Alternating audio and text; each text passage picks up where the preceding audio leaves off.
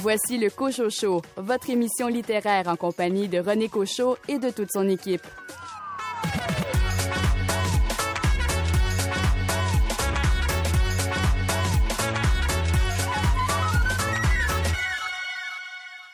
L'automne s'installe, les feuilles prennent des couleurs et vont bientôt tomber. Rien de plus simple. On les ramasse et on les lit. Ici René Cochot. Bienvenue à votre rendez-vous littéraire. Au sommaire de l'émission, une entrevue avec Anne-Renée Caillé à propos de son roman Voyance. Un entretien avec Rachel Graveline concernant son nouveau roman jeunesse, Antise. Stéphane Ledien, quel roman noir avez-vous choisi cette semaine? Cette semaine, René, je vous parle du roman Tous complices de Benoît Marchisio, paru aux éditions Les Arènes dans la collection Equinox. André Jacques, vous avez vous aussi sélectionné un roman noir? Je vais vous parler d'un roman d'André Marois qui s'intitule Irrécupérable et qui est publié aux éditions Héliotrope, collection Héliotrope Noir. Frédéric Saint-Julien, votre livre parle de passion. Laquelle? Cette semaine, je vous parle de La Passion de Cobain de Jonathan Charette aux éditions de l'Écrou. Également au programme les nouveautés littéraires chez Hamac, Boréal, Héliotrope, L'Instant même et La Peuplade. Bonne émission!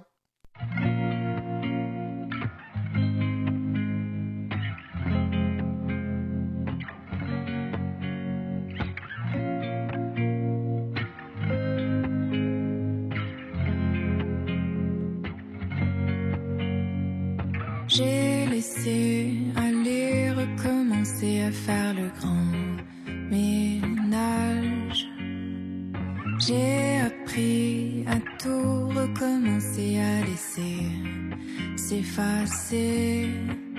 Le temps, je guette un signe, providence pour me prendre la main. J'ai fermé la porte, étouffé mes remords, je quitte le naufrage.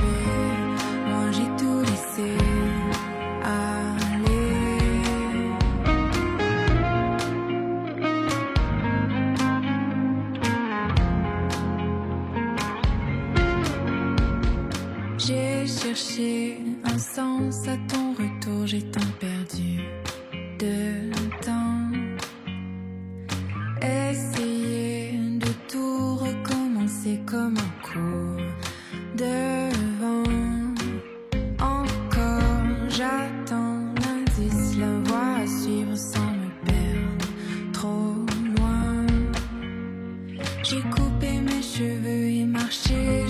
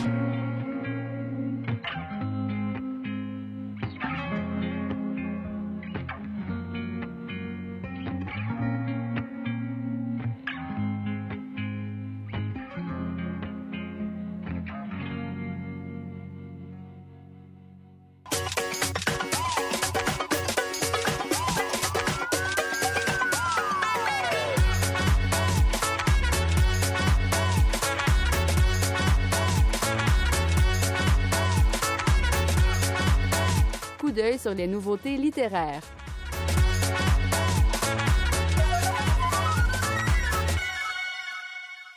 Marie-Claire Blais signe une nouveauté aux éditions Boréal. Un cœur habité de mille voix se déroule à Montréal dans les années 70. Elle nous plonge dans les grands moments du militantisme pour les droits des gays. Jean Bernier, le directeur de l'édition, nous en dit plus. Marie-Claire Blais revient ici à des livres qu'elle avait fait paraître à la fin des années 70, deux titres. Un, c'était Les Nuits d'Underground, et euh, c'était en 78, et L'Ange la solitude, qui, était, qui est paru quelques années plus tard. Euh, et ce n'est plus euh, l'univers euh, de Key West, où elle habite, qui était celui de la grande, du grand, grand décalogue, la grande série Soif.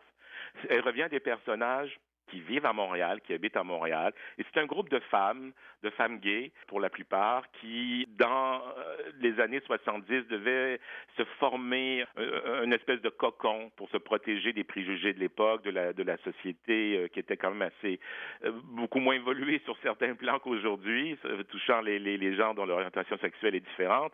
Donc, il y avait cette, solidari- ce- cette solidarité très forte en ce, groupe de femmes.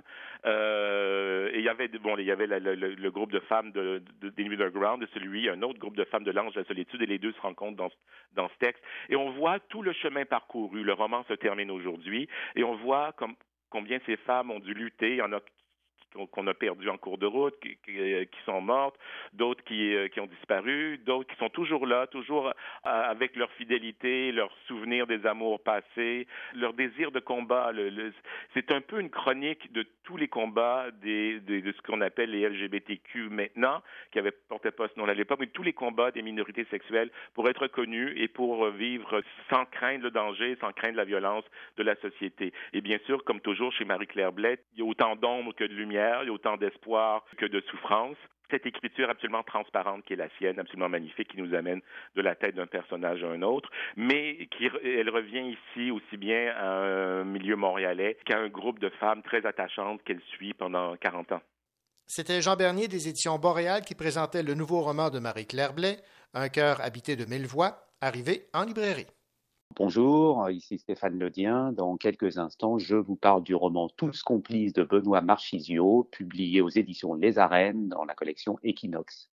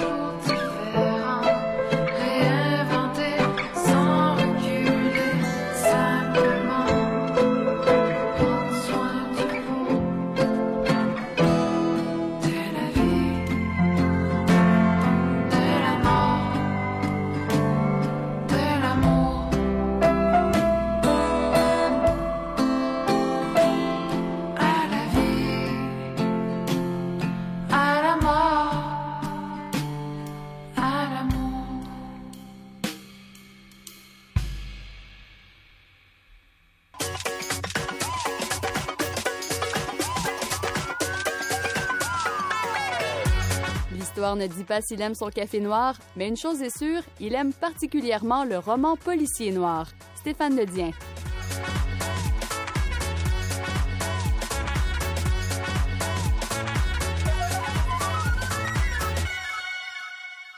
Stéphane Ledien, bien le bonjour. Bonjour René, comment ça va? Ben, ça va très bien, Stéphane. Aujourd'hui, on va découvrir un, auteur que je ne connais pas, mais qui, euh, je suis convaincu, gagne à être connu. Il s'agit de Benoît Marchisio. Et euh, le titre que vous avez choisi pour euh, votre chronique cette semaine, c'est Tous complices. Oui, alors René, euh, Benoît Marchisio, en fait, c'est un primo-romancier, comme on dit, c'est-à-dire qu'il euh, s'agit là de, son premier roman. Il avait signé déjà un, premier ouvrage, mais qui était un essai sur euh, le côté euh, culturel, donc rien à voir avec le, roman noir. C'était une, réflexion dans une, collection chez un éditeur assez pointu, confidentiel, mais qui m'aime bien sa barque d'ailleurs en France. Alors là, on, on bascule dans la fiction. Avant de parler du livre, en fait, j'avais une question à vous poser. Est-ce que vous vous êtes fait livrer récemment euh, un repas à domicile, euh, René? Pas récemment, mais euh, ça m'est arrivé. D'accord, parce que le roman dont je vous parle aujourd'hui, mm -hmm. Tous complices, donc de Benoît Marchisio, c'est l'histoire, euh, entre autres, d'un livreur de repas à domicile. Vous savez, c'est ces personnes qui vont euh, livrer euh, chez vous un peu, entre guillemets, en toutes circonstances et qui vont vous livrer, certains sont véhiculés, d'autres mmh. sont juste à vélo, etc. Ouais. Et là, on s'intéresse à, à l'univers donc des, des livreurs de, de coursiers, en fait, pour des plateformes de livraison de repas à domicile, et puis des coursiers pour des plateformes de livraison en général même, okay. et qui sillonnent Paris. Alors c'est un, un, jeune homme qui s'appelle Abel et dont on va suivre euh, assez euh, vite le, le parcours, euh, je dirais, chaotique en tant que micro-entrepreneur, donc il décide de, se prendre en main en parallèle de, ses études et de se dire, ben, pour, pour subvenir à mes besoins et aussi à, pour subvenir aussi à ceux de sa mère, il se dit, je vais euh, livrer euh, des repas à domicile pour euh, une plateforme que le, narrateur extradiégétique hein, appelle l'appli avec un grand A. Et ça pourrait marcher avec DoorDash, ça pourrait marcher avec euh, Amazon, ça pourrait marcher avec tout un tas de, de plateformes euh, qu'on connaît bien. Hein. Je ne fais aucune publicité ici, mais en tout cas, vous savez bien ce à quoi euh, je fais référence. Ouais. Et en parallèle de, du parcours de ce jeune homme, on va suivre aussi l'épopée, hein, pour le, dire ainsi, d'autres livreurs, coursiers, mais aussi le, destin un peu tragique ou comique-tragique d'un certain nombre de, personnages, parmi lesquels euh, des, des, membres d'une équipe euh, d'une émission de télévision euh, à succès, une émission un peu de, de talk show, de, de, débat, et qui consiste à, à amener des sujets euh, polémiques euh, sur la table pour faire de plus en plus d'audience. On suit aussi un peu la, la destinée d'une d'une femme qui a été professeure, qui croyait beaucoup en, en, ses, en ses élèves, en la jeunesse, etc., et puis qui s'est très vite retrouvée mis au banc euh, de la société pour, pour différentes raisons et qui vit en marginal dans la rue, mais qui rassemble une petite communauté autour d'elle et qui s'est notamment spécialisée dans la réparation de vélos. Et c'est là, évidemment, qu'elle va être amenée à, à croiser le, le, héros Abel, puisque lui circule à vélo et qu'à un moment donné, il faut qu'il fasse euh, réparer son, son, son deux roues pour continuer à exercer son métier. Et puis, on voit aussi l'évolution, euh, comment certains cyclistes, certains livreurs à, vélo, finalement, vont passer aux deux roues motorisées et également une autre, une autre destinée, c'est celle d'un avocat qui s'appelle Igor et qui, a, qui peine un petit peu à, à, se faire un nom une réputation et qui décide un jour de finalement de, défendre ceux qui jugent être opprimés ou ceux qui jugent être les représentants d'un nouveau euh, lumpen prolétariat qui seraient euh, ces livreurs euh, qui sont finalement des travailleurs euh, précaires puisqu'ils ont beau être micro-entrepreneurs et entre guillemets à leur compte, ils sont assujettis à des cadences de livraison infernales, à toujours plus de, de, de repas ou autres à, à, livrer dans les rues de Paris. Il faut qu'ils fassent toujours de plus en plus vite et ce que dit un petit peu et c'est les, les travers de cette société de consommation qui sont évidemment pointés dans le roman, c'est que que en plus, il a, il a souvent une demi-heure pour livrer et s'il n'arrive pas à livrer à temps, il, a, il se prend ce qu'on appelle en bon français un strike, c'est-à-dire qu'il est comme pénalisé et au bout de pénalité, le compte est euh, finalement supprimé ou désactivé. Donc ça vous donne une idée un mmh peu de l'espèce de course à la performance euh, que, que, que, subissent euh, les, les livreurs et les livreuses. Et donc, c'est sûr qu'on assiste euh, là à, une aventure euh, humaine euh, dont on connaît un petit peu les assez vite, dont on devine assez vite les, tenants et les, et les, aboutissants. On comprend qu'il y a un effet d'accumulation et on se demande juste quand tout ça va exploser, aussi bien du point de vue du personnage focal qui est Abel que euh, du point de vue de l'avocat, euh, du point de vue des gens sur le plateau euh, télévisé. On a un présentateur télécynique qui joue de son vedettariat pour pousser toujours plus loin la, la polémique et faire de l'audience.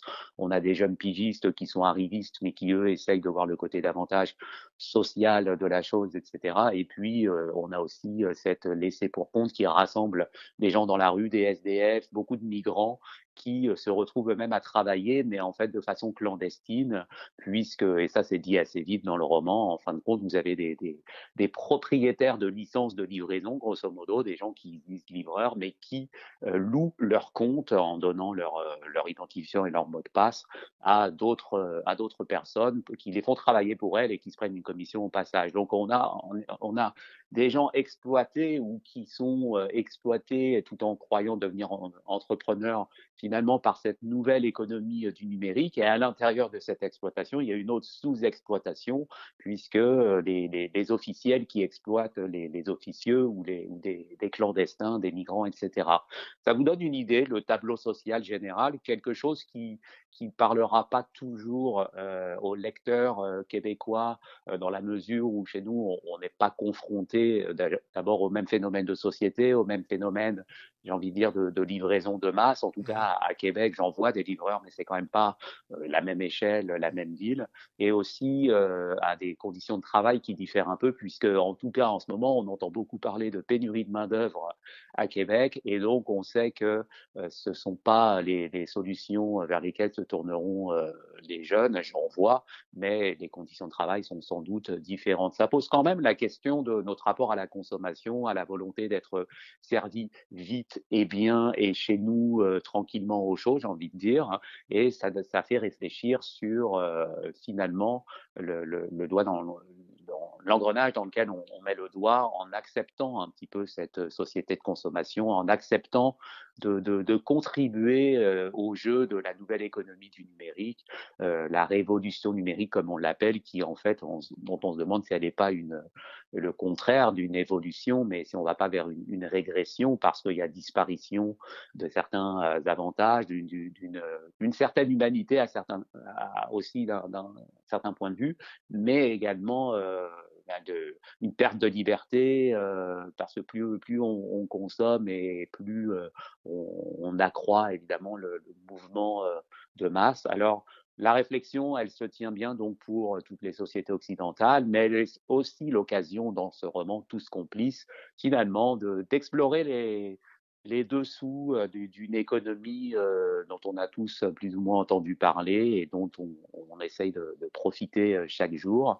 Et l'autre aspect du roman, c'est évidemment la géographie parisienne, puisque le coursier, qui est un jeune de, la banlieue parisienne, va apprendre à connaître chaque recoin, chaque impasse, chaque ruelle de Paris, connaître ça comme sa poche et c'est l'occasion de, de, déambulation dans des quartiers à la fois chics, des quartiers un peu plus bobos comme on dit, ou des quartiers un peu plus désaffectés à la périphérie de Paris, avec deux communautés ou deux univers qui sont sans cesse mis en tension, celui des consommateurs un peu euh, euh bourgeois ou bohèmes qui peuvent se payer euh, le luxe de se faire livrer à domicile, même, un, même une barre de chocolat parfois, et puis ceux qui sont, euh, qui sont à la rue et qui vivent quasiment dans, dans des bidonvilles. Ça peut paraître un peu caricatural euh, décrit ainsi, ça ne l'est pas parce que ça repose sur une observation quand même assez pointue, assez fine de, de des clivages et des, fossés qui sont en train de se creuser au sein de la société française. Euh, le, le, bémol du roman, et il y en a quelques-uns parce qu'un bon roman est un roman qui n'est pas parfait, donc tant mieux, euh, c'est évidemment peut-être le côté très, peut-être un peu trop parisien euh, de la chose. Euh, c'est ce qui se passe aussi quand on décide de déambuler dans, dans, dans, dans la capitale française et de finalement d'accoler l'intrigue ou le, le, le, phénomène, le récit lui-même à la façon dont le personnage doit conquérir ou reconquérir l'espace parisien. L'autre bémol, c'est alors est-ce que c'est un roman noir ou pas? Je, je, dis que vous vous posez peut-être la question euh, depuis tout à l'heure, vous m'entendez parler, vous allez peut-être me dire mais où est l'assassin, où est le crime, etc. euh, il y a il n'y a pas enquête, mais il y a quête. Hein, je l'ai dit, c'est quête d'une légitimité pour les uns, euh, retrouver un peu d'humanité tout simplement pour les autres ou une utilité euh, sociale. Et puis il y a quête pour euh, pour l'avocat, c'est de, de, de, de, une quête de justice. Et finalement, ça va ça va devenir une quête de, pour lui aussi de légitimité médiatique. Pour le jeune Abel, c'est une quête à la fois physique parce que le roman décrit bien un peu la transformation du personnage qui, à force et qui, persiste à se déplacer à vélo, jamais en deux roues motorisées et qui développe une espèce de, musculature. De, donc on voit comment le corps est éprouvé, ça c'est une belle métaphore du corps éprouvé, transformé par le nouveau capitalisme par l'économie 2.0. Et puis, euh, ben, quel crime? C'est le crime de la société de consommation, le crime du capitalisme, je le dis tel quel, ça peut paraître un peu naïf ou un peu facile, il n'y a rien de nouveau sous le soleil par rapport à ça, mais c'est remis au, bout du jour, c'est une mise à jour, j'ai envie de dire, 2.0 par rapport à, à, au phénomène d'achat de, de, et de livraison euh, en ligne. Les crimes, évidemment, on sent que l'explosion euh, sociale est proche parce que finalement, les livreurs, les laissés pour compte, tout le monde euh, commence un petit peu à, à bouillonner intérieurement compte tenu des conditions de travail qui se, qui se dégradent, conditions de travail où ils n'ont pas affaire finalement à un patron ou à une entreprise tangible qui, dont, auprès de, desquelles ils peuvent revendiquer les choses, mais à, l'appli avec un grand A qui est un peu une espèce de, Big Brother de la façon dont vous allez travailler et euh, satisfaire euh, votre client. Alors le côté roman noir, il est là dans euh, l'élaboration petit à petit d'une forme de crime ou de certains crimes, et on sait qu'on assistera tôt ou tard à une explosion de violence, à une flambée euh, un peu bah, de, de, de colère destructrice, aussi bien de la part euh, des personnages côté livraison que euh, du côté euh, des médias. J'en dis pas plus, c'est comment, comment euh, le, ton peut monter et comment euh, le, bouillonnement social peut déboucher sur des crimes plus graves. C'est ça que montre le roman.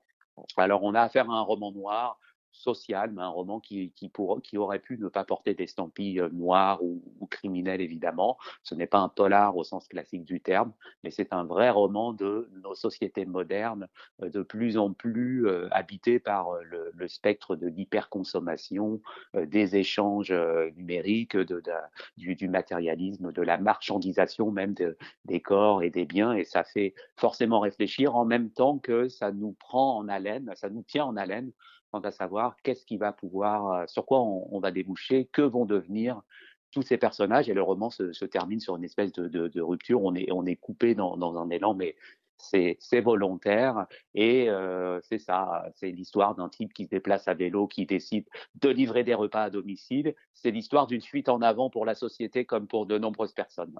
Ben voilà, alors ce roman, c'est Tous complices de Benoît Marchisio. Merci beaucoup Stéphane. Merci.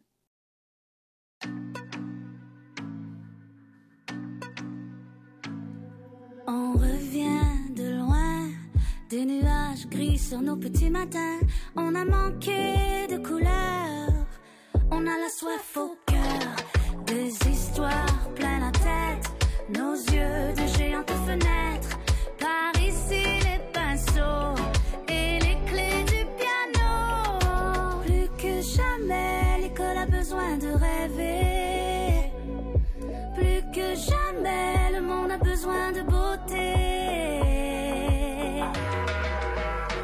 S'évader, de voir grand, ressentir la même chose en même temps, inventer l'invisible, le toucher au sensible. De s'évader, de voir grand, ressentir la même chose en même temps, et viser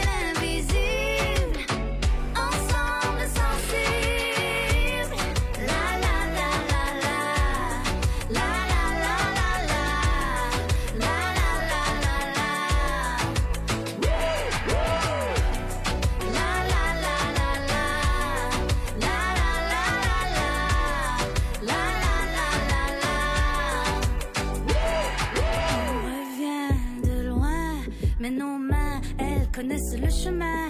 On est jeune, on est fort. On a le diable au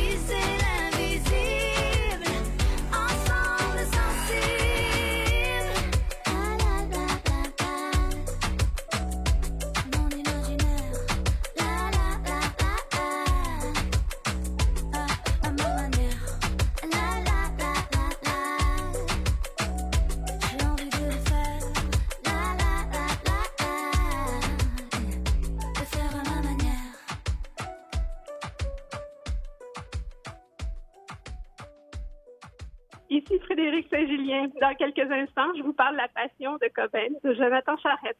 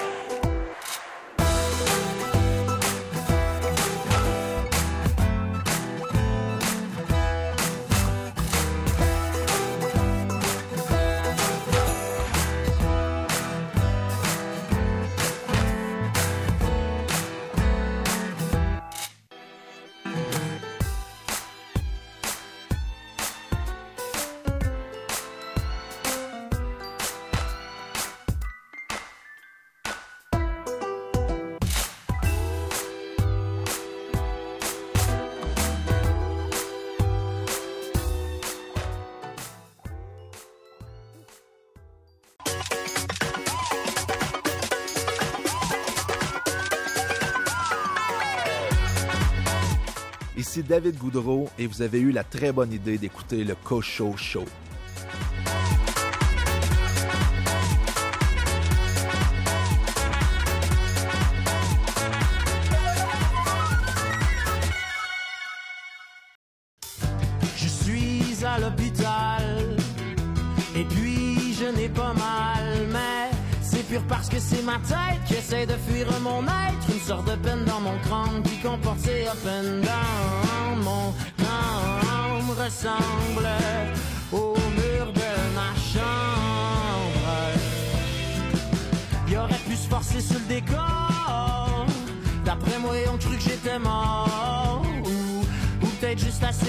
Pour me contenter de ces meubles. Mon infirmière vient faire la lumière. Quand elle diminue ma dose, je sens plus la psychose. Mais quand je remonte la pente, je me souviens plus de grand chose. À cause du noise que provoque ma pilule rose.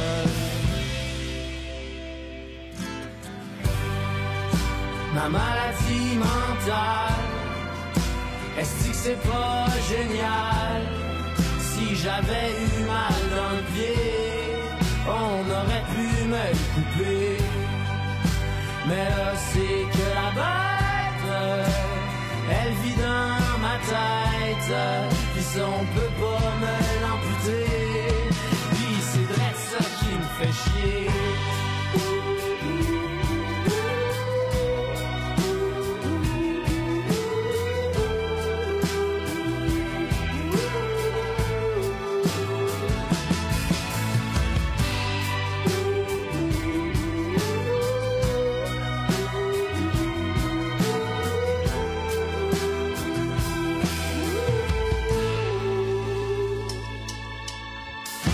J'ai des pertes de mémoire, je t'embobette dans le couloir. J'en profite pour saluer les gens avec mon saluté. Puis ma garde malade, regarde ma parade quand je pleure devant ma soeur parce que j'ai peur de mon docteur. À ce cœur que mon cœur n'est plus à la hauteur. Toute ma famille s'est réunie aujourd'hui et elle fourmille alentour de mon lit. Y a du monde que je reconnais plus. Secondes me retournent dessus. Un de mes bons amis m'appelle pour prendre mes nouvelles. J'y réponds, j'ai dit pardon. Pourrais-tu me dire c'est quoi ton nom? C'est con et c'est long dans ma dimension.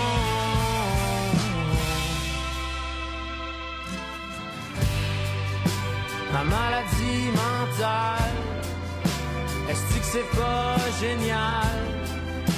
J'avais eu mal dans le pied, on aurait pu me le couper. Mais là, c'est que la bête, elle vit dans ma tête. Puis on peut pas me l'amputer, puis c'est vrai qui me fait chier. Je suis à l'hôpital. Et puis je n'ai pas mal, mais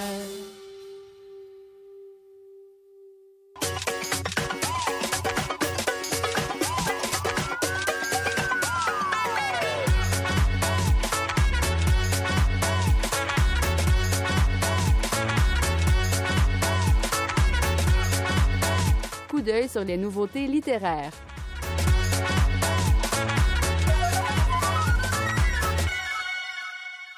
Shakespeare au secours du bonheur. C'est un essai signé Mustapha Fahmy qui a pour titre La promesse de Juliette. C'est aux éditions La Peuplade. Écoutons Mylène Bouchard nous en dire plus. Oui, on revient cet automne avec euh, Mustapha Fahmy, donc euh, un auteur de, des éditions La Peuplade qu'on a connu pour euh, son premier livre, La leçon de Rosalinde.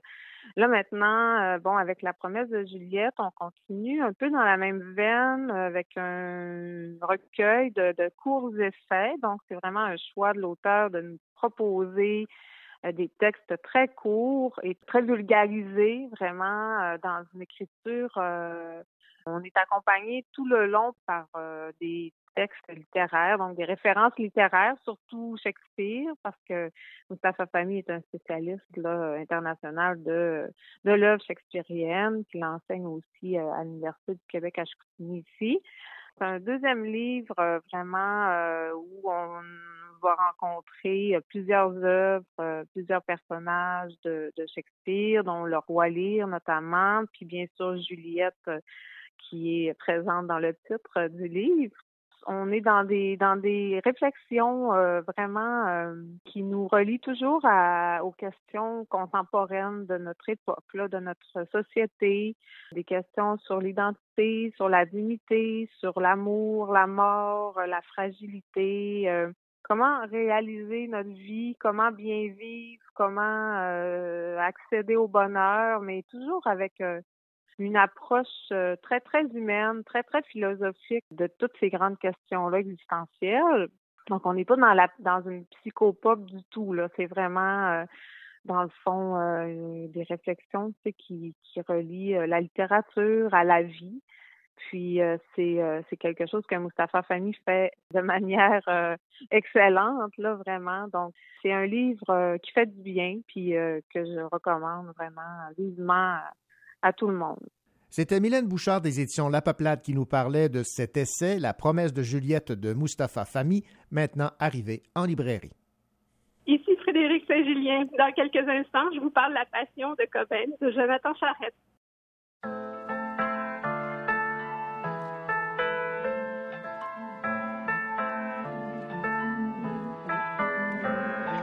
Matin, je me rappelle, je te dis, je te rappelle. Tu m'as laissé ton numéro d'un air solennel. Et quand ça a sonné, que j'ai entendu ta voix, tu m'as parlé comme si je te parlais pour la première fois. Tu m'as demandé c'est qui? J'ai répondu c'est moi. J'ai vite compris que dans ta voix il faisait froid. Je t'ai rappelé mon nom, les détails, la soirée. Je me suis dit quel con, je t'ai entendu te marrer. Si toi te souviens, tant mieux pour toi. Moi je n'ai rien que de blablabla. C'est quoi ton C'est quoi ce jeu?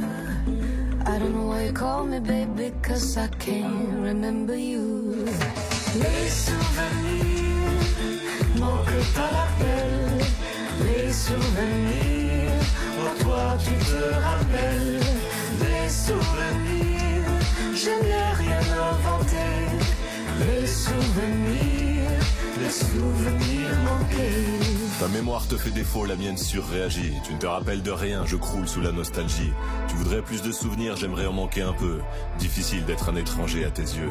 Je me souviens de ton rire, du trottoir, du taxi, des étoiles, des clins d'œil de la galaxie, de nos gestes et enfin de nos corps en vie.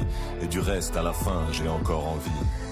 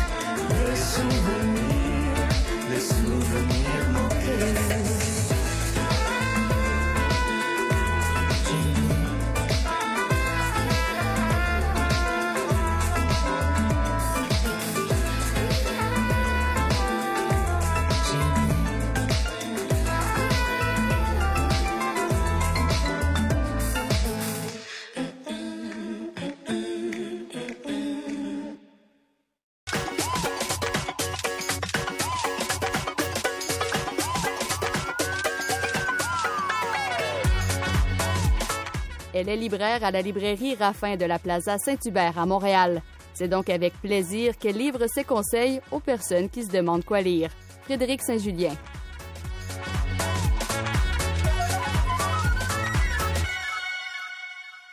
Frédéric Saint-Julien, bien le bonjour.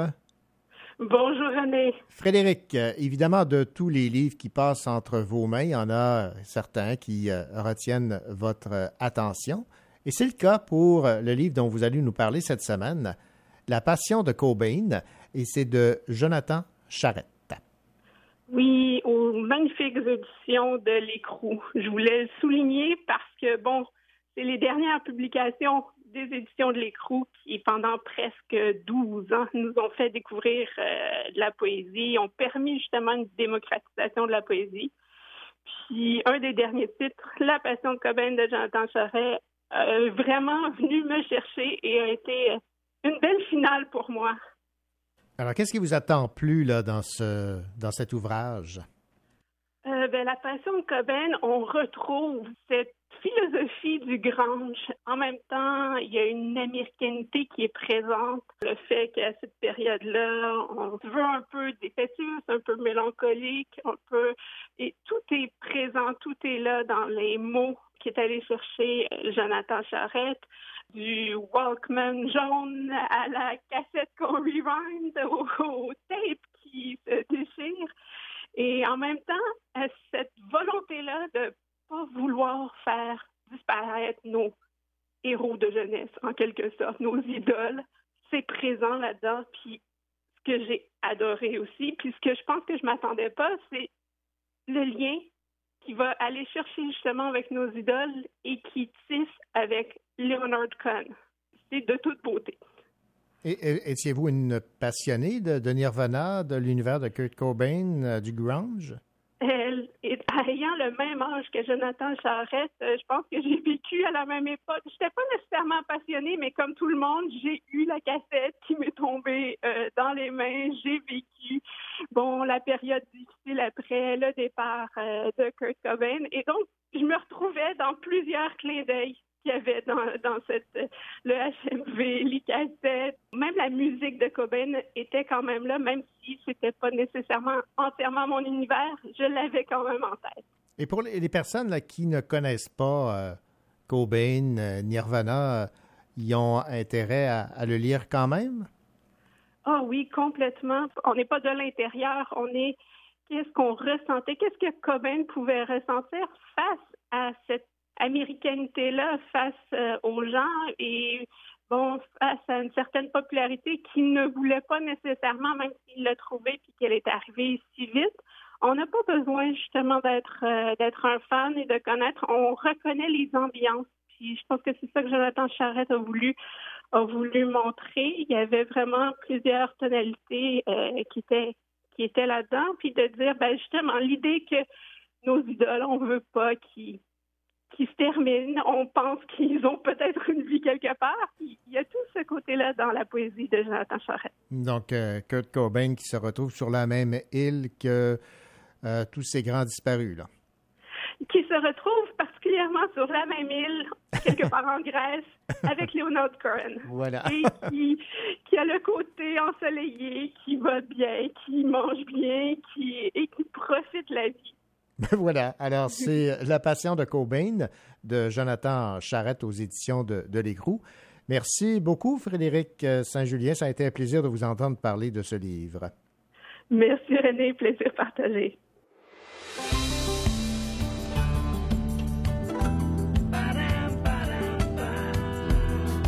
Je connais tout de toi, mon ami plus que ça. Nos cœurs au même tempo, sans franchir la limite d'un amour platonique. Nos deux histoires sur le dos. Ce qui t'écorche le cœur, je le prends dans mes mains. Je souffle sur ta douleur, ça ira mieux demain. Ce qui t'écorche la vie, pas des chagrins d'enfant. On est toujours trop petit pour des chagrins trop grands, trop grands. Meilleur ami, mon sentiment. Je t'aime, je t'aime depuis si longtemps. Je t'attends, je t'attends. Mon meilleur ami, mon ouragan. Je t'aime, je t'aime depuis si longtemps. Je t'attends, je t'attends. Je connais tes ébats, tes tristesses et tes joies, amours, mon enfance. Celui qui comprendra, qui te serre dans ses bras, confidence pour confidence. À t'écouter des heures, me parler de ton cœur, je peux tenir l'annuaire des amants exemplaires. En ami partager ton intimité, mais quand mes yeux brillent, est-ce qu'ils te déshabillent Souvent, mon sentiment. Je t'aime, je t'aime depuis si longtemps.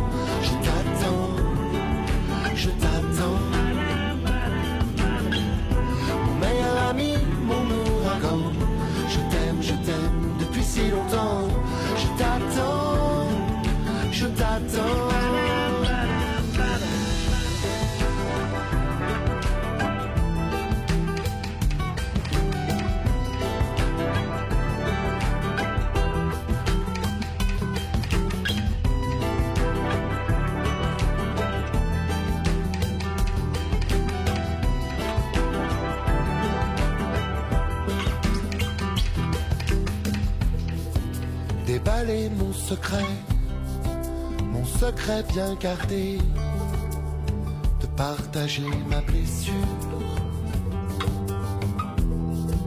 Peut-être tout gâcher, notre longue amitié, dessiner le futur. Ce qui t'écorche mon ange et se prend dans tes ailes, mon aveu, mon amour, un peu confidentiel. Si ça t'écorche des ailes, je les prends sur mon dos.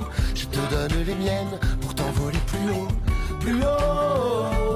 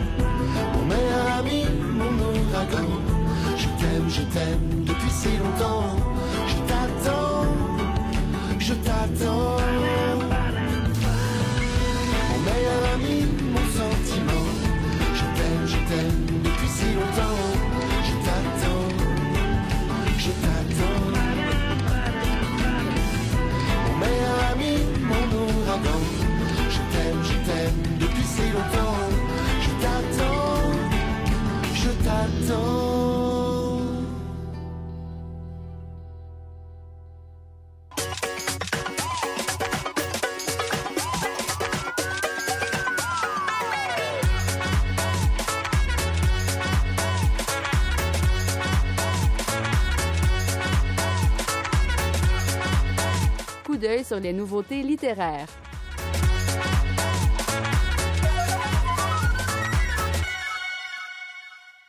Olga Duhamel-Noyer arrive avec une nouveauté qui a pour titre Une autre vie est possible. L'agitation militante des communistes berce le quotidien du jeune Valérie. Micheline, sa mère, est chef de cellule et lui rêve de révolution. Écoutons l'éditrice chez Héliotrope, Annie Goulet, nous parler de cette nouveauté de Olga Duhamel-Noyer. C'est le cinquième roman, si je ne m'abuse, de notre directrice littéraire, Olga Duhamel-Noyer. Donc, on est particulièrement fiers d'avoir ce livre-là euh, à promouvoir et à faire lire cet automne. Ça se déroule dans les années 70 au- à Montréal, à Outremont plus précisément, dans le milieu euh, des militants communistes.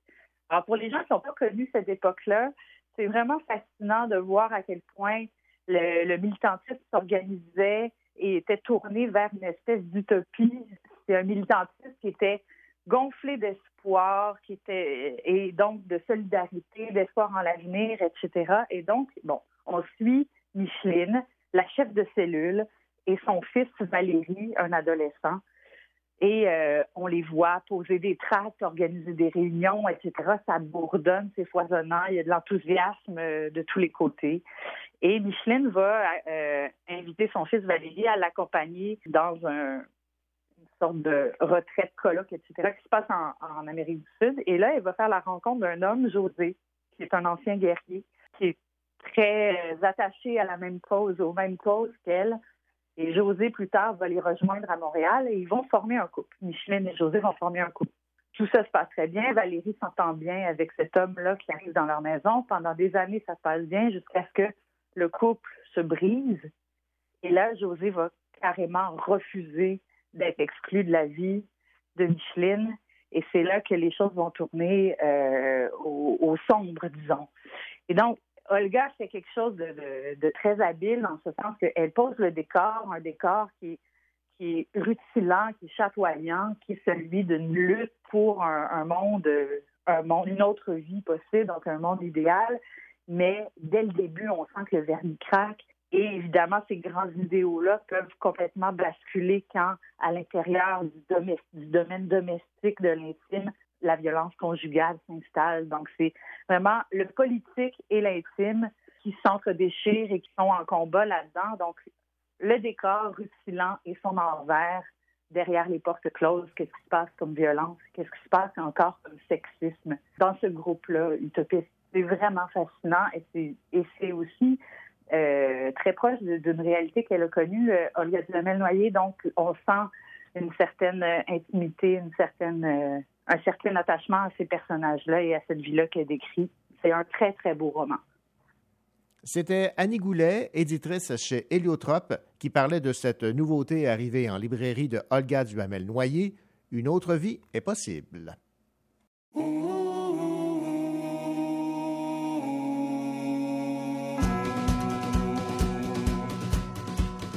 Avant qu'il ne soit trop tard, Prenons soin de notre histoire. Avançons et parlons, même sur le fil du rasoir. Avant qu'il ne soit, avant qu'il ne soit, avant qu'il ne soit trop tard. Avant qu'il ne soit, avant qu'il ne soit, avant qu'il ne soit trop tard.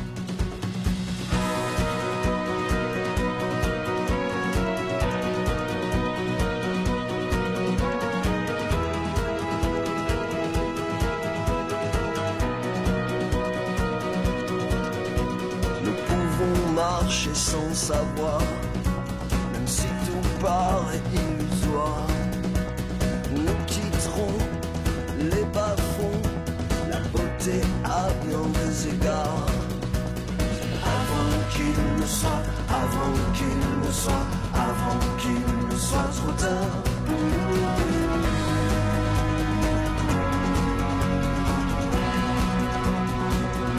c'est la nature des choses s'en fout. Tous les deux on s'expose à ne plus rien dire.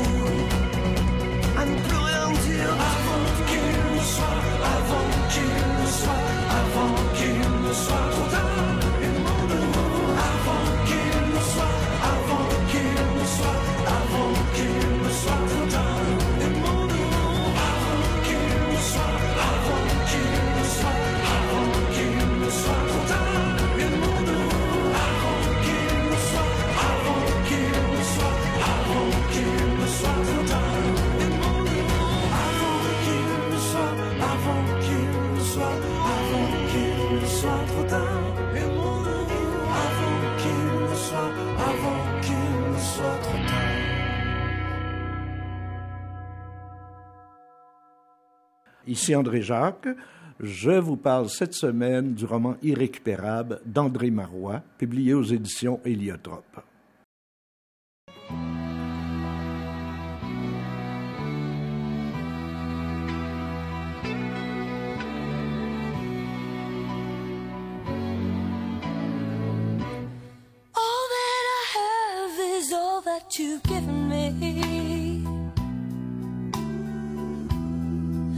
Did you never worry that I come to depend on you?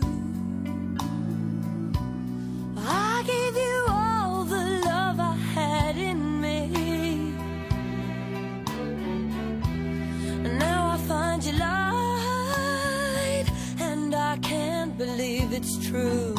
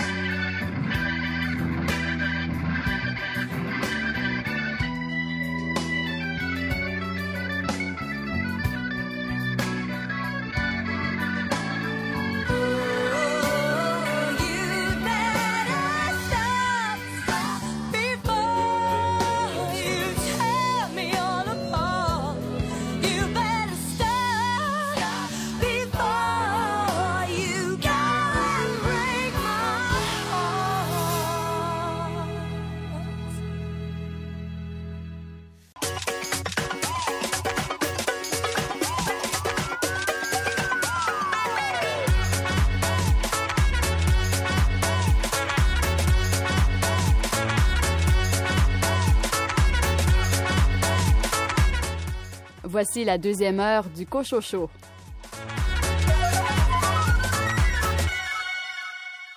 Au programme de cette deuxième partie d'émission, André Jacques, vous nous parlez d'un roman policier noir. Je vais vous parler d'un roman d'André Marois qui s'intitule Irrécupérable et qui est publié aux éditions Héliotrope, collection Héliotrope Noir. Une entrevue avec Rachel Graveline concernant son nouveau roman jeunesse Antise. Anne-Renée Caillé nous parle de son roman Voyance et les nouveautés littéraires chez Hamac et l'instant même.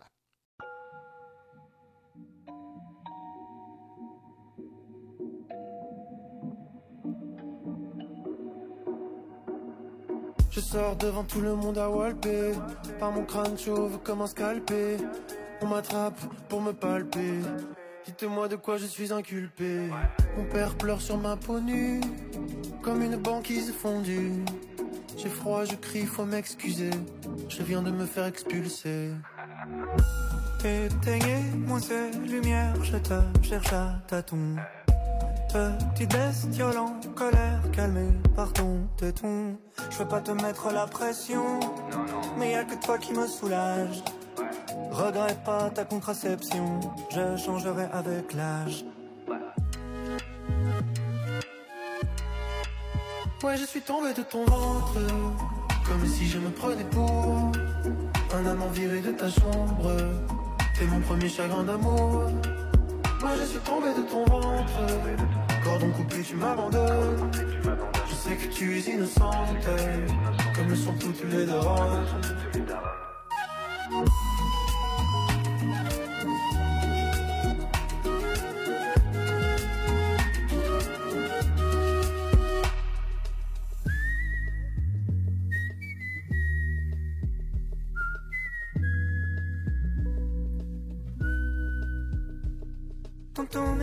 j'ai l'écrou loin de tes seins débordants. Nos cœurs ne battent plus synchro comme quand j'étais dedans. La fin ça fait plus mal qu'une lame oubliée au fond du bide. La bourse c'est ma nouvelle cas, ma vie j'aurais peur du vide. On sait tous les deux ma mère Séparés par amour Je suis un nombril à la mer Je t'avoue mon île c'est ton corps Même si on fait équipe, tu me dis mon Oedipe, t'as autre chose à faire. Lève-toi, marche et cours et va niquer ta mort.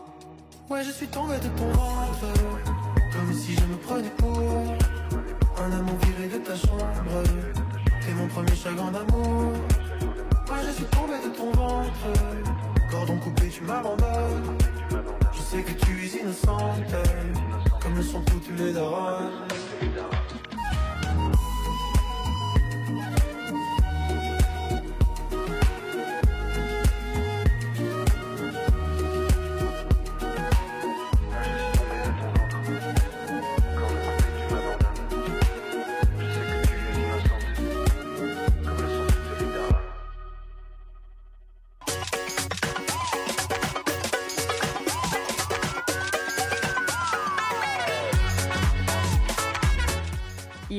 et il en écrit des romans policiers.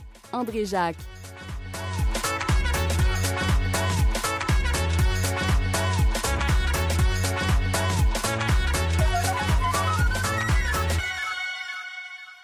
André Jacques, bien le bonjour. Bonjour René. André Jacques, il y a de ces euh, personnes qu'on dit euh, irrécupérables. Oui, Hein? effectivement. Voilà. Est-ce que Et vous- on il y a des auteurs qui en font des romans. Exactement. Et c'est le cas d'André Marois, Oui. euh, qui signe chez Héliotrope Noir ce roman qui a pour titre Irrécupérable.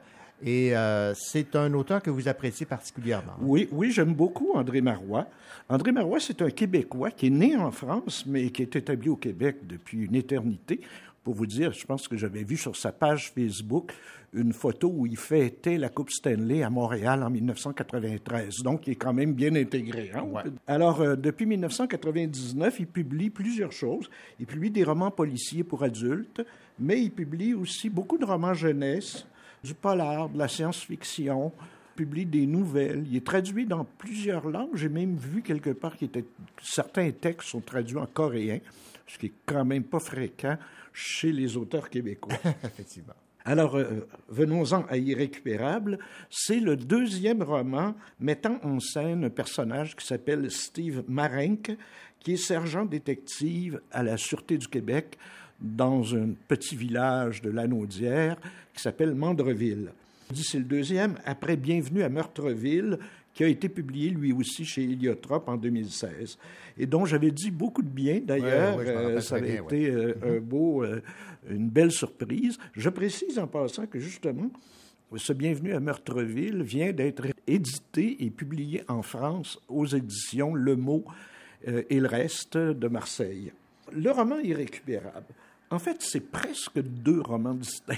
La première partie met en scène Steve Marin, justement, notre sergent détective. Il y a une chose qui l'énerve, c'est que tous les matins, il trouve sur son terrain des canettes de boissons énergétiques. Il vit carrément retiré là, en forêt, mais tous les matins, il y a cette maudite canette qui l'énerve et tout ça. Il veut absolument trouver le coupable. Il commence par arpenter un peu le voisinage où il, C'est vraiment l'écart. Il y a toutes sortes de. de- euh, on a l'impression d'être dans, dans une zone un peu dans le bord du Tennessee, là, tu sais, avec des, des, des hillbillies et, et du monde un peu, un peu spéciaux. Mais finalement, il- bon, il- ça l'énerve tellement euh, qu'il décide d'envoyer une des canettes au laboratoire de police pour euh, vérifier les empreintes digitales. Et là, surprise, il s'aperçoit que les empreintes digitales sur les canettes appartiennent à un certain Richard Lenoir, qui est recherché par toutes les, polices du Québec pour un triple meurtre de sa femme et de ses deux enfants. Marenck, bon, c'est un détective un peu euh, outsider qui et euh, il va rencontrer ce Richard Lenoir qui va lui raconter son histoire. Et c'est là que je dis qu'il y a comme un deuxième récit dans le récit, qui est celle où Richard Lenoir raconte ce qui lui est arrivé.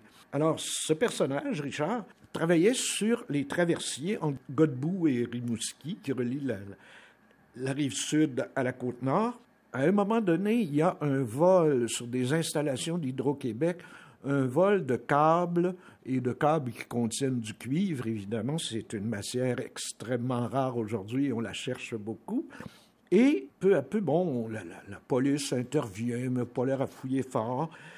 Au début, il collabore un peu avec un de ses amis qui est camionneur indépendant, puis à qui on a demandé de transférer ces gros rouleaux de câbles sur la rive sud, où là, ils vont être pris en charge par d'autres et tout ça.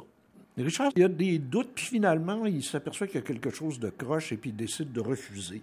Et là, euh, la, gang de, de- de- de bandits un peu primates euh, qui, qui est en charge de ça, c'est eux qui vont assassiner, euh, qui vont assassiner la femme de Lenoir et euh, ses deux enfants. Et comme tout ce groupe-là est associé avec un chef de la SQ, un, un officier de la SQ assez pourri, ben, on va accuser évidemment le noir de ça. Et ça, vous voyez, c'est la deuxième histoire. En troisième partie, évidemment, là, les deux histoires se regroupent. Et bon, je vous, je vous euh, se rencontre. Et là, il y a une tuerie épouvantable euh, où ça, se cana- ça canarde de tous côtés. Tu as les gars de la Côte-Nord qui sont descendus. Tu as les espèces de, de, de hillbillies du coin qui sont dans ça aussi. Ça tire de partout et tout ça. Alors, euh, sais, c'est un très bon roman noir. Un style impeccable. Il est il y a toujours chez André Marois un humour acide euh, absolument agréable. Les personnages, encore une fois, bien ciselés, parfois même presque à la caricature. Mais le personnage de Marenque, par exemple, qui est vraiment un anti-héros, un euh, qui est flanqué de jeunes assistants très ambitieux et puis qui essaie toujours de faire mieux que le chef et tout ça, ça crée un climat de conflit. Puis ben, il y a toute la bande de taupins, euh, ceux de la Côte-Nord comme ceux de la région de Mandreville, euh, qui sont aussi peints avec euh, beaucoup, beaucoup de, de, saveurs. Entre autres, un des deux de la Côte-Nord est féru de philosophie chinoise et euh, à tout moment cite des extraits de l'art de la guerre de Sun Tzu, alors qu'on le voit vraiment pas en philosophie chinoise. Alors, des personnages surprenants et tout ça. Alors, bref, un très, très, très bon petit roman qui se lit bien euh, dans les dernières chaleurs de l'été. Du André Marois à son meilleur. Oui, oui. Ah oui, toujours un plaisir de lire André. Eh bien, André Jacques, merci beaucoup. On rappelle le titre de ce roman, c'est Irrécupérable. Irrécupérable, publié aux éditions Héliotrope dans la collection Héliotrope Noir. Ça a été publié le printemps dernier. Merci, André.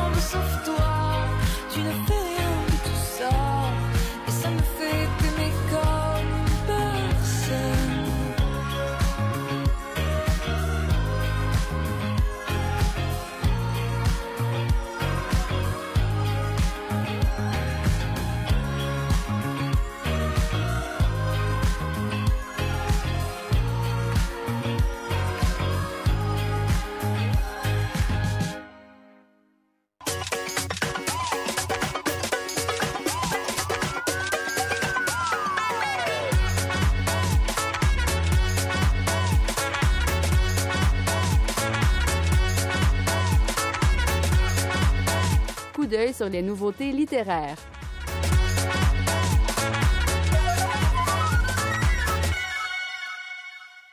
Découvrez l'univers du cinéaste Sébastien Pilote dans l'essai de Thomas Carrier-Lafleur, Voir disparaître, une lecture du cinéma de Sébastien Pilote.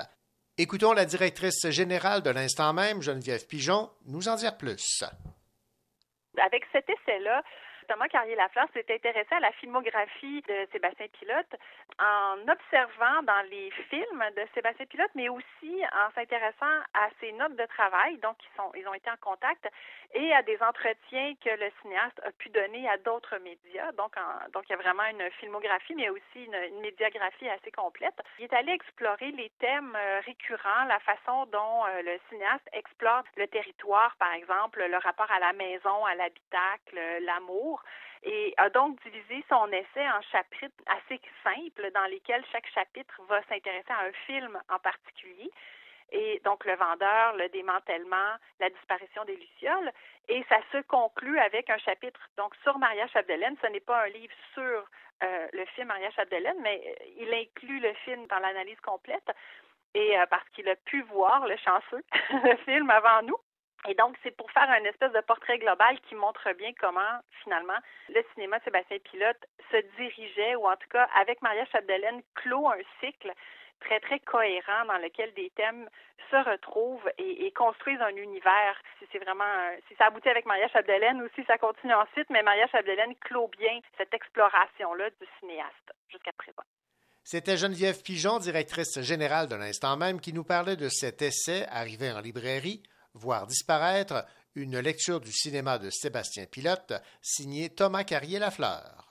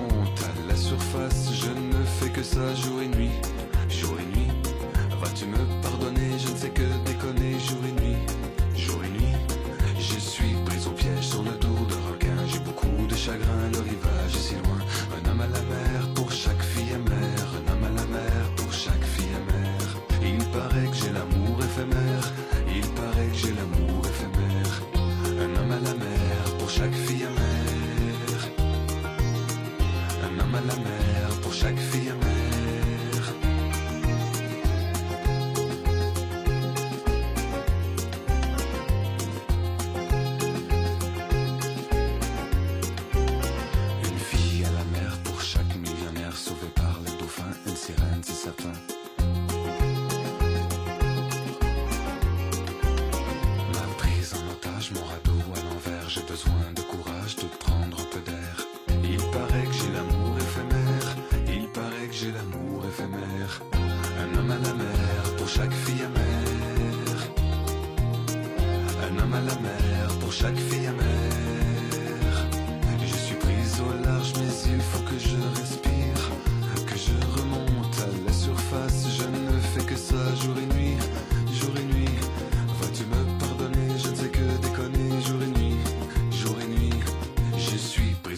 Sur le dos d'un requin, j'ai beaucoup de chagrin, le rivage est si loin. Un homme à la mer, pour chaque fille amère.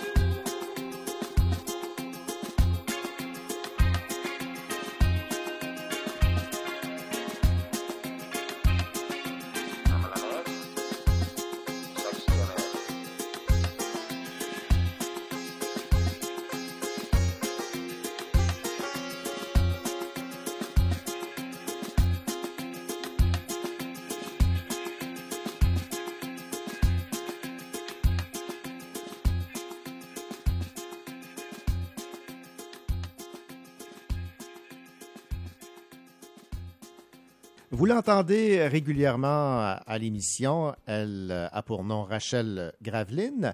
Et nous recevons Rachel Graveline pour euh, un nouveau roman qu'elle a écrit, mais euh, fidèle à son habitude, elle nous euh, plonge dans l'horreur. Bonjour Rachel. Bonjour. Rachel, ce roman d'horreur, publié chez Victor et Anaïs, a pour titre Le village. Et en fait, c'est le premier tome d'une série qui a pour titre Antus. Oui, Voilà. exactement. On entre dans justement le village. On a le garçon qui vient de la ville et qui arrive justement dans ce lieu pittoresque avec des vieux bâtiments. Le- L'effet de, de la maison hantée grinçante qu'on aime tant retrouver dans, dans le- les romans d'horreur. Alors, on, on est dans l'ambiance, dans les rumeurs de fantômes pour le garçon Xavier qui a 13 ans, qui a toujours été un petit peu curieux euh, en regard du paranormal. Euh, il est servi là parce que les lieux sont étranges, il y a des rumeurs et tranquillement, il se rend compte qu'il se passe des choses étranges aussi dans sa maison. Mais est-ce que c'est son imagination qui s'emballe ou c'est vraiment des fantômes? Mhm. Mystère et boule de gomme. Et ça, ça vous fait plaisir là, de créer cette atmosphère. hein? C'est ce que vous aimez créer, vous. Oui, exactement. J'aime, j'aime les, j'aime les monstres. J'aime, j'aime l'ambiance un peu lugubre. J'aime aussi le fantastique, mais je dois avouer que ça crée un, un effet de suspense intéressant. C'est aussi un livre que j'ai écrit euh, en collaboration avec euh, Julie Brassard. On s'est rencontrés toutes les deux, dans le fond, euh, chez Béliveau Éditeur. Euh, Donc, cette collaboration s'est faite comment? Comment avez-vous travaillé ensemble? Eh bien, euh, c'est Julie qui m'a approchée euh, parce que les deux, on était euh, dans le fantastique. Et euh, dans le fond, elle m'a demandé si euh, j'étais intéressée à écrire euh, quelque chose à quatre mains, hein, en duo. Je me suis dit, mais pourquoi pas, essayons. Et euh, c'est très intéressant parce que Julie et moi, on a quand même des ressemblances au niveau de l'écriture, mais on a euh, une vision un peu différente. Donc, on est allé euh, d'abord créer le synopsis en- ensemble, on s'est divisé les chapitres, puis on a équilibré le tout entre nous deux. Julie, c'est un peu la croyante, c'est elle qui fait Oh my God, je suis sûre que ça se peut, les fantômes. Et moi, je suis comme la sceptique, alors j'amène le côté scientifique au personnage. Là. Je, vais, Ok. je, je vais chercher l'information, je vais, je vais dire Ouais, mais ça, ça prouve pas que. euh, que le fantôme est vraiment là. Et là, c'est le tome 1, donc c'est une euh, série qui s'échelonne sur combien de, de tomes? En principe, on a une première trilogie qui va vraiment passer à travers euh, le, le village hanté. Et ensuite, on devrait entrer peut-être, si tout va bien, on devrait entrer dans une dimension un petit peu plus approfondie de l'histoire. Donc, pour l'instant, on ne sait pas encore jusqu'à combien de tomes on va se rendre. Ben, on va, vous- on va vous souhaiter plein de tomes. Et on peut peut-être rappeler que c'est pour euh, un âge quand même assez déterminé. Là. Oui, exactement. C'est pour les 15 ans et plus parce qu'on a quand même des scènes, euh, je vais dire, assez sanglantes parfois ou effrayantes. Donc, euh, c'est sûr que euh, le jeune qui se lance dans cette lecture euh, doit avoir, euh, disons, de l'expérience en horreur. Et les nerfs solides. oui, exactement. Alors, la série Antise, tome 1, euh, Le Village, publié chez Victor et Anaïs. Merci beaucoup, Rachel. Merci à vous. You're broken down and tired of living life on the merry-go-round. And you can't find a fighter, but I see it in you, so we gon' walk it out. Move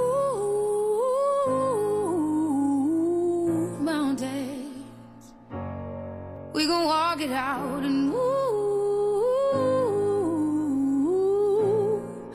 mountains. And I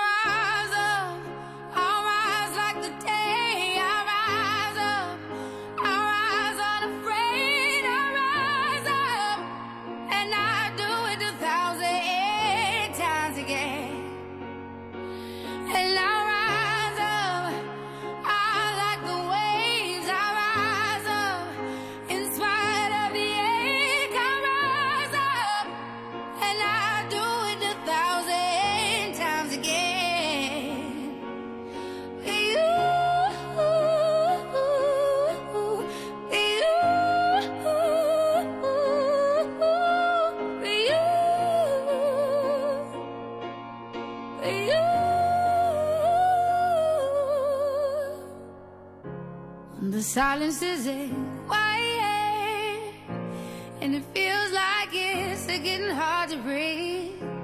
And I know you feel like dying But I promise we'll take the world to its feet. Move, I won't dance Bring it to its feet.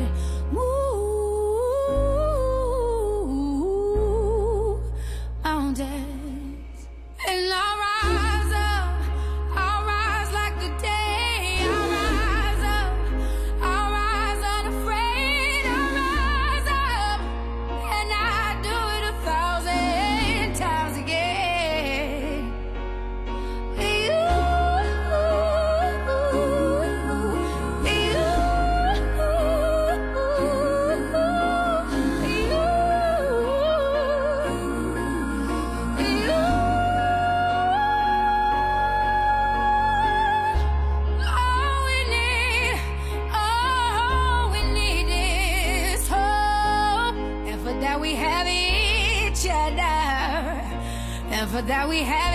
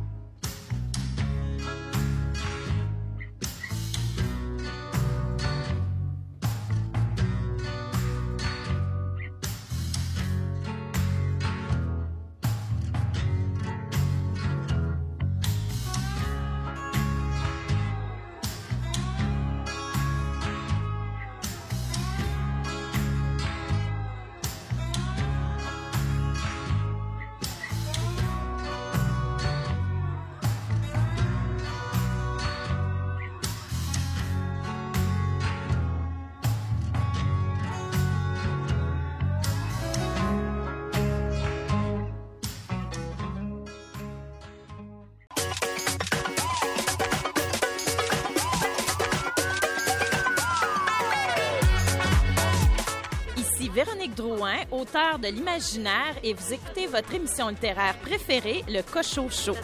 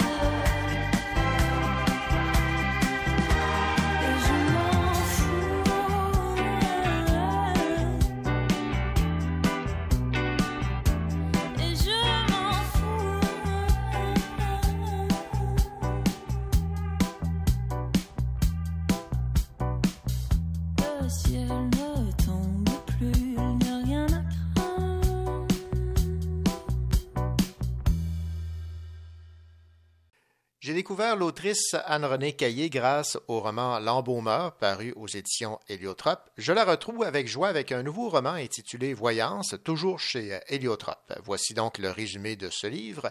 À la croisée des chemins, la narratrice de Voyance décide de partir à la rencontre des cartomanciens, médiums et astrologues. Pendant trois ans, elle écoutera leur langage plein de symboles, leurs clichés, leurs promesses et leurs avertissements. Anne-Renée Caillé, bonjour. Bonjour. Anne-Renée Caillé, est-ce que la voyance est quelque chose qui euh, vous fascine, vous a toujours euh, omnibulé, intéressé? Non, absolument pas. En fait, c'est euh, c'est vraiment un concours de circonstances. Ce livre, on m'avait invité à, à écrire un texte sur la sorcellerie. En fait, Catherine Mavrikakis, pour ne pas la nommer, m'avait invité, m'avait donné une carte blanche. Et euh, je savais pas exactement quoi dire sur la sorcellerie, mais j'ai décidé que je pourrais peut-être vivre ma première expérience avec un voyant. Et puis, c'est donné que c'était euh, un cartomancien. Probablement que si ça n'avait pas été une expérience aussi concluante ou intéressante ou euh, curieuse, euh, j'en aurais probablement pas fait un livre. Mais il y a eu quelque chose effectivement sur le coup qui m'a euh, intéressée pour plein de raisons, euh, à la fois euh, des raisons langagères, euh, conceptuelles, euh, intimes aussi par rapport au, au récit de soi, euh, mais par un autre que soi. Donc ça, c'est vraiment pour moi le déclic qui a fait, je pense, que j'en ai fait un livre. Mais aviez-vous des préjugés favorables, défavorables par rapport à la voyance? Il est vrai que dans ma famille, je me souviens, donc, on- quand j'étais plus jeune, que euh, et ma mère et mon père étaient allés voir euh, des voyantes, comme ça, hein, sans vouloir là, que ça guide euh, notre vie, là, mais juste comme un, un peu comme, comme on- on- les gens y allaient un peu comme ça. donc, j'avais connaissance qu'il existait des cassettes de- d'enregistrement de, de ces voyances-là. Euh, bon, mais pour moi, j'avais pas de rapport intime ou personnel à, à, ça, mais c'est vrai qu'en en, en faisant le, projet de livre euh, et en en parlant un, tout petit peu autour de moi, j'ai réalisé que tout le monde avait un peu euh, une histoire ou un- une expérience. euh. donc, est- est-ce que c'est quelque chose qui, est tabou, dont, dont on parle pas, parce qu'on a un peu honte, parce que c'est un peu ringard? Je sais pas trop, là. Bon, il y, a- un peu de ça sans doute chez, chez plusieurs personnes. Bon, ce qu'on constate également dans votre roman Voyance, c'est qu'il y a, il y a une multitude de types de, de personnes qui euh, prétendent avoir ce don-là. Vous teniez donc à, à en explorer euh, un maximum? Oui, c'est ça. Au départ, même, je devais en explorer davantage que, que ça. Euh, mais finalement, ouais, c'est ça. Finalement, j'ai réalisé que, ben, d'abord, ces gens-là, en tout cas, ceux que j'ai vus, moi, prennent leur travail, entre guillemets, ou leur loisir euh, très au sérieux. Euh, et euh, ont beaucoup de connaissances, entre guillemets aussi, hein, je mets des guillemets un peu partout. Euh, puis euh, ces gens-là parlent beaucoup. Donc ça me faisait quand même des bons chapitres. Et en écrivant, j'ai réalisé que je voulais pas non plus que ce soit juste un objet formaliste où le lecteur se plonge avec la narratrice à l'intérieur de ses voyances, parce qu'il y avait comme un côté un peu peut-être plus difficile à digérer là, pour le, le peut-être le lecteur qui euh, ne connaît rien à l'astrologie ou au tarot. Donc, j'ai voulu ajouter à cette euh, dimension-là du livre en ajoutant aussi quelque chose qui est plus comme peut-être euh, un peu moins une incursion dans les voyances, puis un peu plus dans le, le- le quotidien de la narratrice, qui est aussi, bon, évidemment, on le comprend parce que ma narratrice s'appelle Anne, on comprend qu'il y a un, un lien aussi avec moi, là, parce que Mhm. c'est quand même moi qui est, qui est allée véritablement devant les voyants, donc, tu sais, je pouvais pas brouiller le pacte de lecture euh, Ouais. trop, trop, là. Donc, voilà. Bon, vous explorez le fait que s'exposer à des inconnus qui ont une certaine vision de, de la narratrice, Anne, fait en sorte qu'elle-même se découvre. Oui, c'est ça. Ça, c'est probablement aussi une des grandes surprises du projet. C'est, bon, sûr quand on fait un projet avec une contrainte d'écriture ou un dispositif d'écriture comme ça, on s'impose d'écrire avec les voyances. On ne sait pas à l'avance qu'est-ce que, ce que va être le contenu. J'aurais pu tomber sur des charlatans, euh, puis, puis j'aurais eu un, un livre complètement différent probablement. Mais là, c'est vrai qu'il y avait des échos euh, impressionnants avec ma vie. Pour donner un exemple un peu aux, aux gens qui nous écoutent, mais le, le premier cartomancien me dit euh, que je suis environnée par ma prochaine création. Euh, il me dit que votre famille va devoir déménager et déplacer la matière. Et bon, puis je venais de déménager. J'avais un petit, j'avais un, un petit, un petit enfant à ce moment-là de, de 10 mois. Donc c'était, puis c'est vrai. En fait, on a changé de ville euh, et j'ai fini par écrire un livre à, à partir de, de ce qui devait seulement être un seul texte pour une revue littéraire. Donc, effectivement, il y a eu des échos particuliers avec le réel, avec, avec ma vie, sans vouloir dire que tout à coup, euh, je vais devenir une personne qui va aller euh, fréquenter des, des voyants régulièrement. Pas du tout. Je- ça me surprendrait même que, que j'y retourne, là. Mais, mais c'est vrai que, que, que quand on, on fait ce type de, de, de livre-là, il faut s'imposer de, de faire avec le matériau euh, qui nous est présenté. Puis c'est ce que j'ai essayé de faire. Et puis le récit de soi, si on veut, c'est un peu imposé Ouais. parce que je pense que j'essayais un peu de le fuir au départ. Oui, ça, ça fait peur un peu lorsque quelqu'un est capable de voir, de, de voir ainsi, euh, même si on, on sait qu'il faut, faut prendre du recul. D'ailleurs, votre narratrice, Anne, elle prend un peu de recul. Là. Elle ne suit pas à la lettre le- leur vision. là. Non, non, absolument pas. euh, elle suit rien, là. euh, je veux dire, euh, mais euh, est-ce que c'est vrai que par moment, un, avertissement peut nous rendre, nous donner un petit vertige? Me dis, oh mon Dieu, il faut que je surveille mes arrières. On se fait prendre au jeu, finalement. Bon, Anne-Renée Caillé, vous avez dit que vous n'avez pas exploré l'ensemble des offres de voyance qui euh, sont offertes. Vous avez, en fait, c'est un exercice qui a duré trois ans. Qu'est-ce qui fait que vous vous êtes dit, bon, ben, j'ai fait le tour du sujet, là? Il y a une voyance qui manque au livre, euh, qui, que j'ai pas pu faire, puis que je, je l'explique un peu entre les lignes, là, euh, à cause de la situation euh, sanitaire, sans vouloir nommer la COVID comme telle. J'avais pas envie que ce mot-là soit dans mon livre, mais je, je- oui, je voulais aller voir euh, supposément euh, quelqu'un qui, euh, qui est capable de, de, de, de parler aux, aux défunts, supposément. Donc, j'avais envie de- d'expérimenter ça. Au début, la narratrice euh, dit euh, Ben non, c'est sacré, c'est j'ai une seule morte et, et c'est ma mère et je, je vais pas aller là. Tu sais, je, on, on joue pas avec ça ou je sais pas trop. Mais à la fin, finalement, euh, ça se présente comme une belle façon, finalement, de, de, de clore le, le livre parce que finalement, il y a été question beaucoup de de maternité euh, dans les motifs récurrents des voyances. Euh, donc, revenir à la mère, à sa propre mère me- et, à- et à sa mort, parce qu'il y a aussi il est question quand même aussi, c'est un thème récurrent encore dans ce livre-là, la mort. Ouais. Donc, je me disais que c'est une bonne façon de, de, de clore le livre, quitte à ce que ça soit complètement loufoque et puis euh, qu'il y ait de l'humour finalement. Tu sais, moi, je, je voulais... euh, Bon, j'étais, j'étais, cu- j'étais curieuse de l'expérimenter, mais donc j'ai pas pu, euh, j'ai pas pu le faire. Donc, qu'est-ce qui fait qu'on arrête? Ben, euh, comment dire, il y avait- des boucles qui semblaient se fermer. Puis la narratrice aussi euh, a fait ce qu'il fallait qu'elle fasse. Elle a écrit un livre, euh, elle a, entre guillemets, déplacé la matière, comme on lui a dit. euh, donc, ouais, il y avait quelque chose, je pense, qui se bouclait comme presque de façon naturelle. On présente ça comme un roman, une autofiction. Comment vous le présentez, vous, ce, ce- ce voyance? Ouais, ben, je serais malhonnête de dire que c'est pas euh, une autofiction parce que ça répond à la définition euh, de ce qui est une autofiction, mais je partais pas avec l'intention d'écrire une autofiction. Donc, je partais avec l'intention, je pense, d'avoir un projet plus, euh, comme je disais au départ, plus, plus conceptuel, euh, plus formaliste, là, certains diraient. Là, quand je dis formaliste, c'est une incursion plus comme dans le langage des voyants, puis que le lecteur soit à la place du narrateur, donc dans quelque chose de comme une immersif.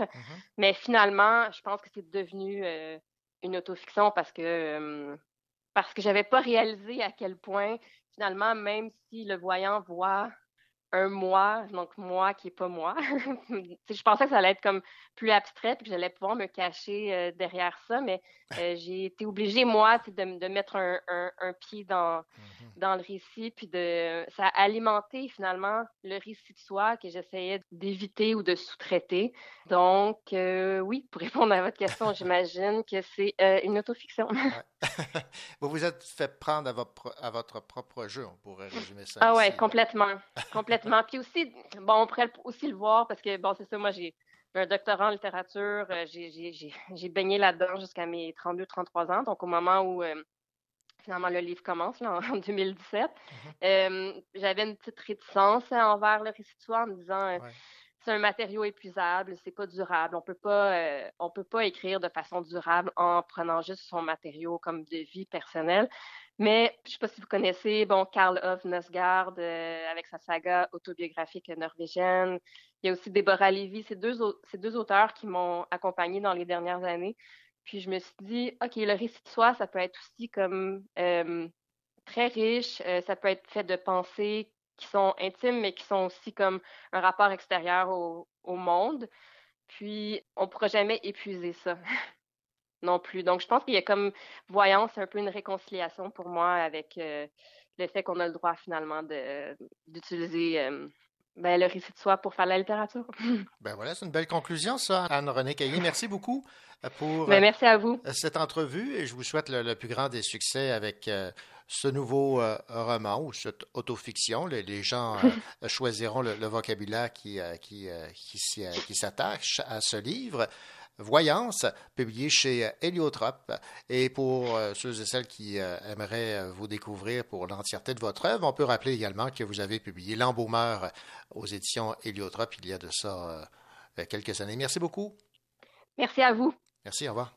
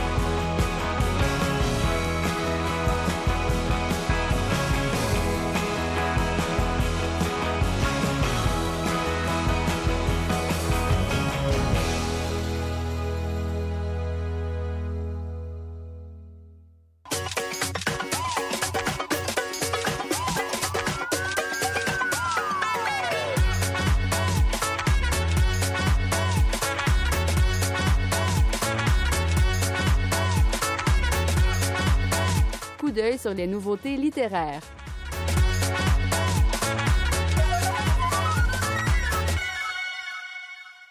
Les éditions Hamac nous arrivent avec une nouveauté dans la collection Hamac illustrée, Quelques jours avec moi de Marie-Lise Hamelin avec les illustrations de Agathe Bré-Bourret. Il porte principalement sur le deuil, la tendresse et la loyauté. Écoutons Anne Pérouse, directrice littéraire des éditions Hamac, nous parler de ce livre illustré Quelques jours avec moi. Le livre, il est dans les, tons de, de rose, euh, donc il est euh, très doux, mais à la fois hyper ironique. L'artiste visuel, c'est Agathe Bébé. Donc, euh, Marie-Lise a décidé de travailler avec cette euh, illustratrice qui a su garder dans les visuels une tonalité ironique, une tonalité amusante, décapante, mais très sensible. On connaît Marie-Lise Hamelin par cette sensibilité ironique, par cet engagement social. Elle est journaliste, elle a été chroniqueuse pour le magazine Châtelaine et l'actualité. C'est une nouvelle venue chez Hamac, mais pas en littérature, on la connaît bien euh, sur la scène aussi engagée, la scène féministe. Euh, on est très, très euh, heureux d'accueillir cette autrice. On espère travailler encore avec elle de nombreuses années. Euh, vous vous en souviendrez, elle a publié le livre Maternité, la face cachée du sexisme, plaidoyer pour l'égalité parentale. Elle a publié ce texte chez Luméa qui a eu également beaucoup de succès. Elle est actuellement éditrice web euh, à la revue Relations. Et euh, Agathe Bébé, là aussi, elle a, a illustré de nombreux livres. C'est une illustratrice qui est connue. Et tout de suite, je dirais que ça, ça a cliqué euh, entre elles. Il y a quelque chose qui s'est créé, il y a une symbiose, il y a un lien très, très fort entre les images et le texte. Chaque fois qu'on tourne les pages et qu'on rencontre à la fois le texte et l'illustré, on, peut juste dire euh, ou faire waouh, c'est beau, c'est fort. Euh, il y a quelque chose de, vraiment enlevant. C'est une écriture vibrante, touchante, avec plein de changements de tonalité. On parle du deuil, mais on va aussi parler de la vie quotidienne d'une jeune femme. Et euh, tout ça est relevé, est épanoui par les, images. C'est euh, un très beau livre illustré. C'était Anne Pérouse, directrice littéraire chez Hamac, qui nous parlait de ce récit dans la collection Hamac illustré, Quelques jours avec moi, de Marie-Lise Hamelin, avec les illustrations de Agathe B. Bourret, nouvellement arrivé en librairie. La haine, plus ils me font de la peine.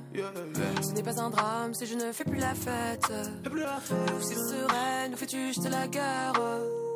La vie est une chienne qu'il faut tenir en laisse. Vivre me hante, tout ce qui m'entoure m'a rendu méchante. Si je rate, je recommence. Quand je suis triste, je chante. Ne jamais tout donner de moi. Dans ce monde, c'est le diable qui est roi. Elles me disent que j'ai la poisse. La gabarre devient loup, ça part. Seul, seul, seul. Si je pouvais, je vivrais seul, loin des problèmes et des dilemmes. Na, na, na, na. Si je pouvais, je vivrais seul, loin de mes chaînes et des gens que j'aime. Na, na, na, na. Si je pouvais, je vivrais seul, loin des problèmes et des dilemmes. Na, na, na, na, na. Si je pouvais, je vivrais seul, loin de mes chaînes et des gens que j'aime. Na, na, na, na. Si jamais je freine et que je ne fais plus de scène, laissez-moi à l'arrière pour qu'à la source je me baigne. Ma blessure saigne et le sang monte à la tête. Je reste la même et ce quoi qu'il advienne. Au plus j'ai la haine, plus ils me font de la peine. Ma peau n'est pas noire, elle est couleur ébène. Tous et sereine, nous fais-tu juste la guerre? Tu n'es pas parfaite, ton erreur reste humaine. Seul, seul, seul, je veux être seul. Seul.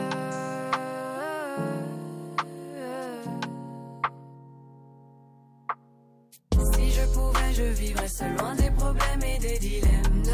Na, na, na, na. Si je pouvais, je vivrais seul, loin de mes chaînes et des gens que j'aime. Na, na, na, na. Si je pouvais, je vivrais seul, loin des problèmes et des dilemmes. Na, na, na, na, na. Je pouvais, je vivrais seul, loin de mes chaînes et des gens que j'aime. Na, na, na, na. Au plus j'avance, au plus je les devance. Tant pis si tu ne suis pas la cadence. Je ne sais même plus sur quel pied je danse. Encore un acte trop frais, ça dérange. La mélodie me berce et me ronge. Chaque mot me perce et dont je plonge dans les profondeurs de mes songes. Je nage, me noie dans la pénombre. Si je pouvais, je vivrais seul loin des problèmes et des dilemmes. Na, na, na, na. Si je pouvais, je vivrais seul loin de mes chaînes et des gens que j'aime. Na, na, na, na. Si je pouvais, je vivrais seul loin des problèmes et des dilemmes. Na, na, na, na. Si je pouvais, je vivrais seul loin de mes chaînes et des gens que j'aime. Na, na, na, na. Seul, seul, seul, je veux être seul. Nous vous avons présenté le Cochocho. Je vous rappelle que le Salon du livre de l'Estrie approche à grands pas. Il se déroulera du 14 au 17 octobre et je vous invite à jeter un coup d'œil à la programmation car il faut pour plusieurs des activités réserver votre place.